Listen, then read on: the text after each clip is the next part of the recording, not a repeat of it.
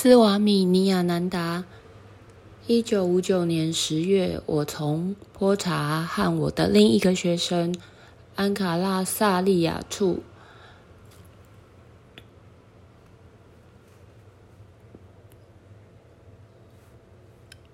听说来自科塔吉里山的斯瓦米尼亚南达将会在佛伦社演讲。我在安卡拉萨利亚家的午餐时分见到了斯瓦米尼亚南达。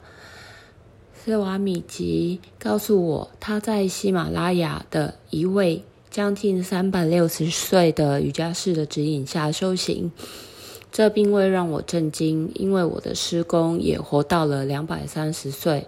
我参加了斯瓦米尼亚南达在福伦社的演讲。讲座是关于天文学的，他预言了一些世界大件事。斯瓦米很高兴听到我讲泰米尔语，他让我在普纳的南印度社团安排一场讲座，我听从了他的安排。他之后又讲解了奉爱瑜伽，在我的请求下，斯瓦米吉在他的住所。沃查德·赫拉查德先生家里观看了我的体式表演和呼吸控制法。他对我说：“他从没见过像我一样的展示者。”他说：“我的练习就好像安宁无扰、流动不止的河流一般。”他成为他称我为西达普鲁沙。意为成就者，斯瓦米忠告我不要因贫穷而消困。他说，贫困是获得知识的花环。他还建议我要永远喜悦、快活。在一次公众场合，他谈到我会在十四年的苦行之后有一番成就。家庭。在这些年中，我的家庭也日益壮大。我的女儿瓦丽塔出生于一九四七年八月二十九日。在瓦丽塔之前，我们失去了一个女儿。一九四九年七月二号，我的儿子普尚出生。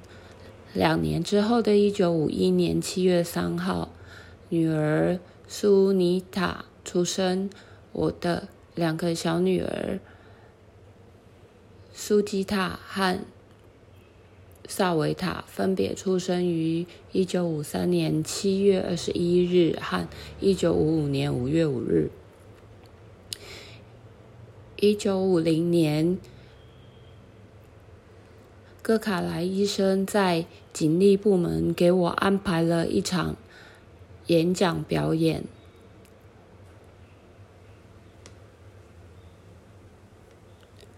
他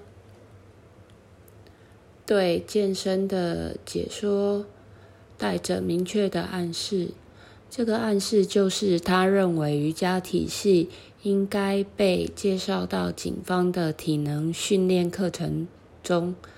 当时地区警域的长官克哈特。卡尔先生担任活动的指挥，尽管大家对我的表演赞誉有加，但是就警方的体能训练中引入瑜伽体式的提议，一直没有下文。后来，戈卡莱，后来戈卡莱医生又在军事训练学校的领导面前为我安排了另一场。演讲表演演示结束之后，军医们想要测量一下我的肺活量。他们拿来一个肺活量测试仪，要来测量我吹气的能力。我对于像机器中吹气完全不了解。看到我的展示之后，他们把我定位在 A one 范畴。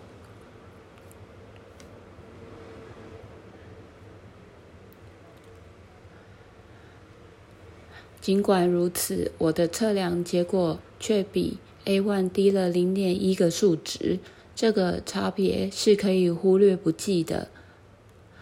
可帮可可这帮军医们，可这帮军医们却因此而不依不饶。我要提醒他们，在测试之前，我刚刚做完表演。而表演之前，我又教了一天的课。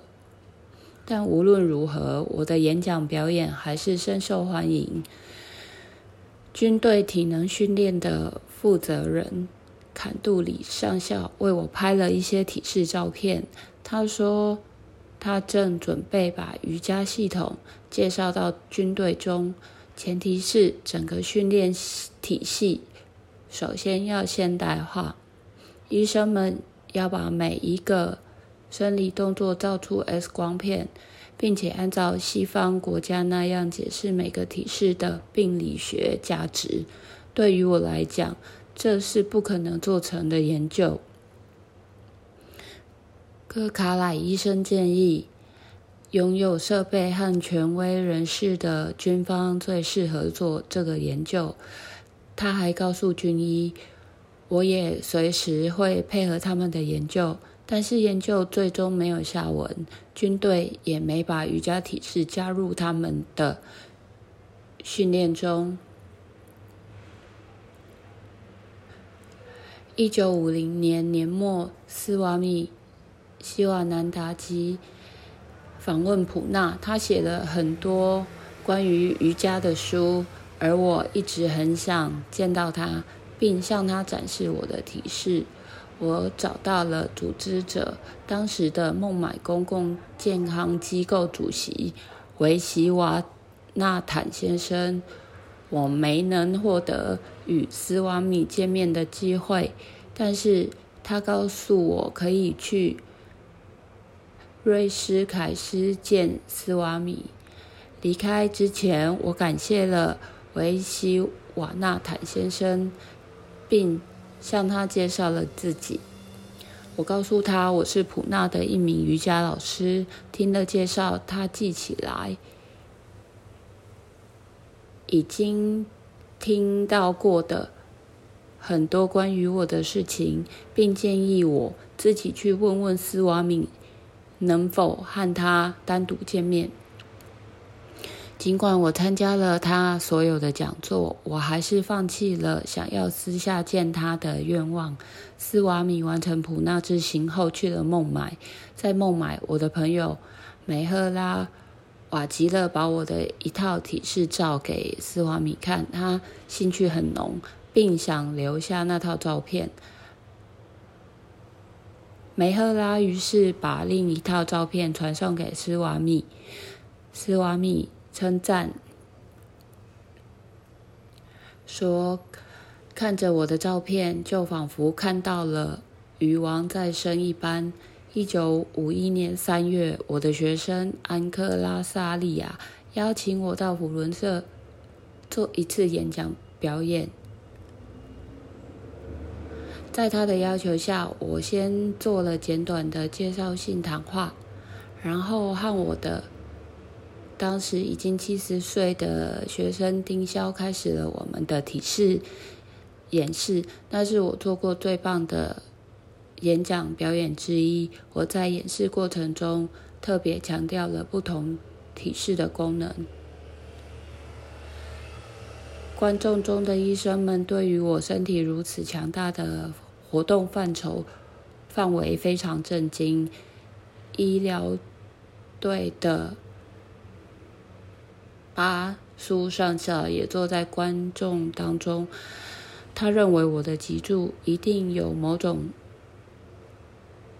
超常性能，否则如此的动作怎么可能？